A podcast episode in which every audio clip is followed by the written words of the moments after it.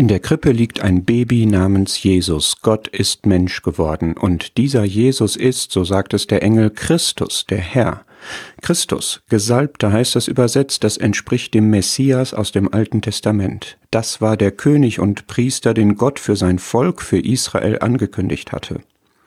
Der Name oder Titel Messias kommt im Alten Testament nur in Daniel 9 vor. Dort wird angekündigt, dass der Messias kommen wird, aber dann weggetan, abgeschnitten, ausgerottet wird. Eine Vorhersage seines gewaltsamen Todes, da sein Volk ihn nicht akzeptieren würde. Wenn der Herr also später von Menschen als Messias oder Christus identifiziert wurde, war prophetisch klar, dass sein Kreuzestod vorprogrammiert war. Daran erinnern wir uns heute an diesem Sonntag im Abendmahl oder Brotbrechen. Aber das war nicht das Ende.